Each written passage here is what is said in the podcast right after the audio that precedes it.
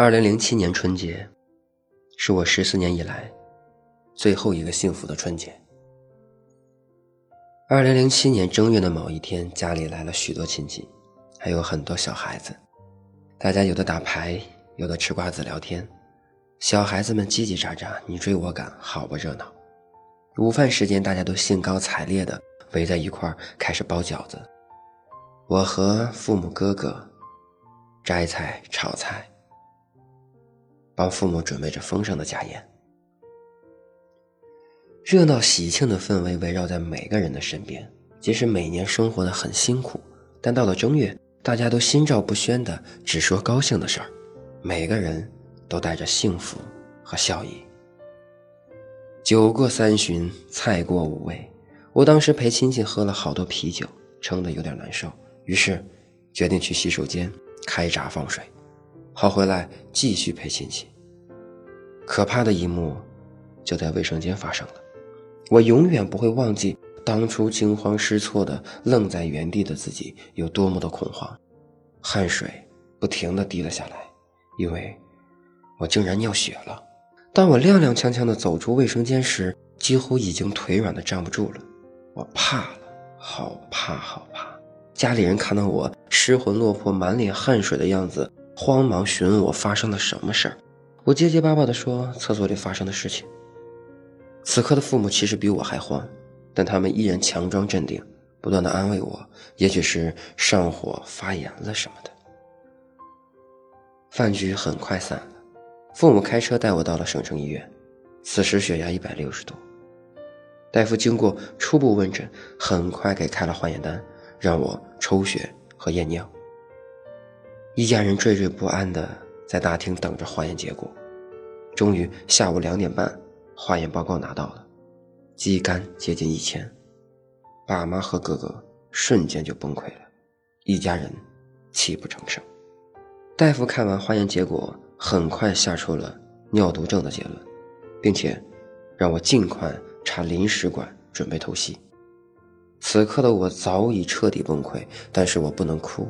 因为我知道，如果我扛不住哭了，爸妈会更扛不住。我努力的压制自己，不去哭。随后，在哥哥的陪同下去了处置室，准备接受插管手术。很快，大腿腿根处被插上了血透用的临时管。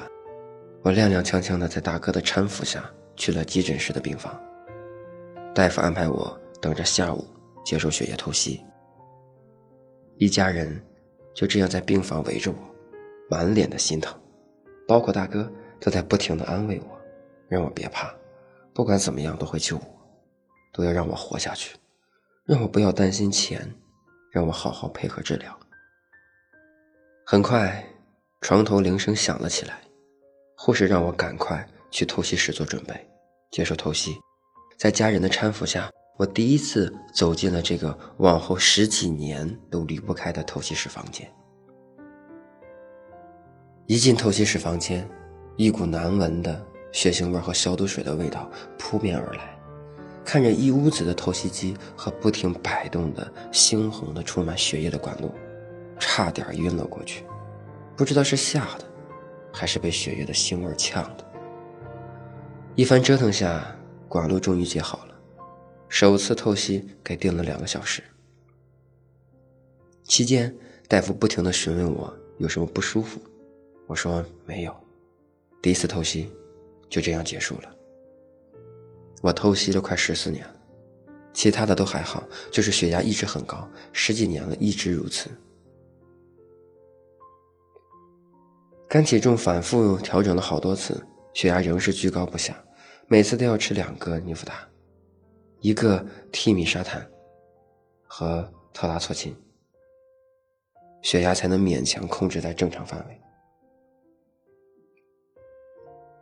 因为尼福达属于低频类药物，低频类药物副作用很大。因为多年吃尼福达的关系，导致我几乎满口牙龈，常年肿痛，吃饭都不能大口的嚼。有一次刷牙刷破了牙龈，出血出了两天两夜。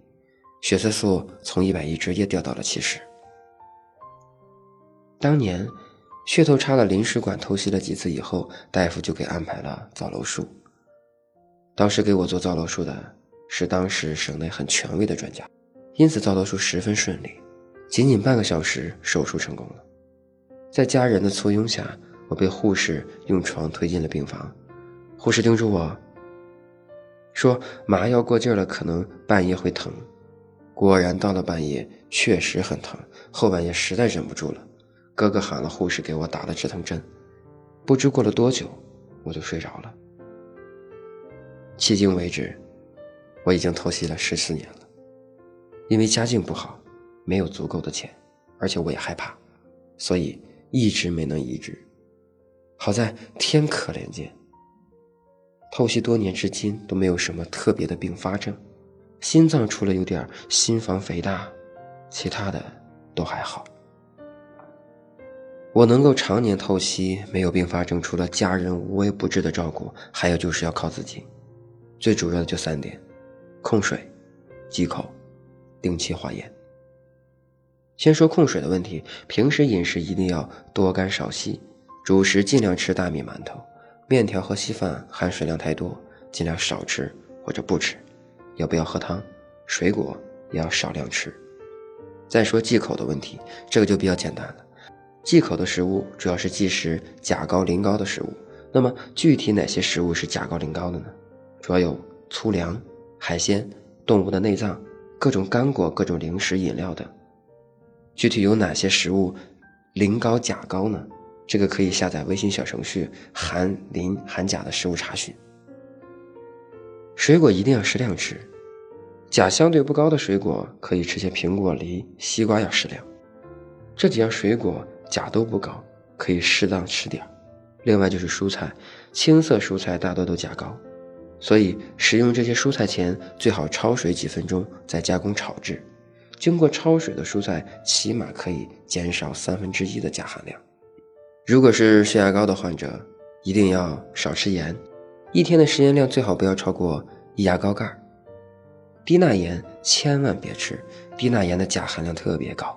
另外就是每天要摄入一定的优质蛋白，因为低蛋白容易引起水肿，所以一定要注意补充蛋白。一天必须喝一杯牛奶，吃两个鸡蛋白。蛋黄、磷膏最好不要吃，适量吃点鸡肉、鱼肉等瘦肉，内脏肥肉一定不要吃。这就是我十四年透析的日常。其实透析并不可怕，更不会要命，只要你能护理好自己，能够做到心情愉快、适当运动，还有最主要的忌口和控水，长期忌口才能保持好的指标。要控制好每次的涨水量，如果长期大量的涨水。极易引起心衰，减少寿命，所以还没有移植的小伙伴们一定要好好自律，不该吃的不吃，不该喝的不喝，适量运动，保持好心情，我们一定可以好好的活好下半生。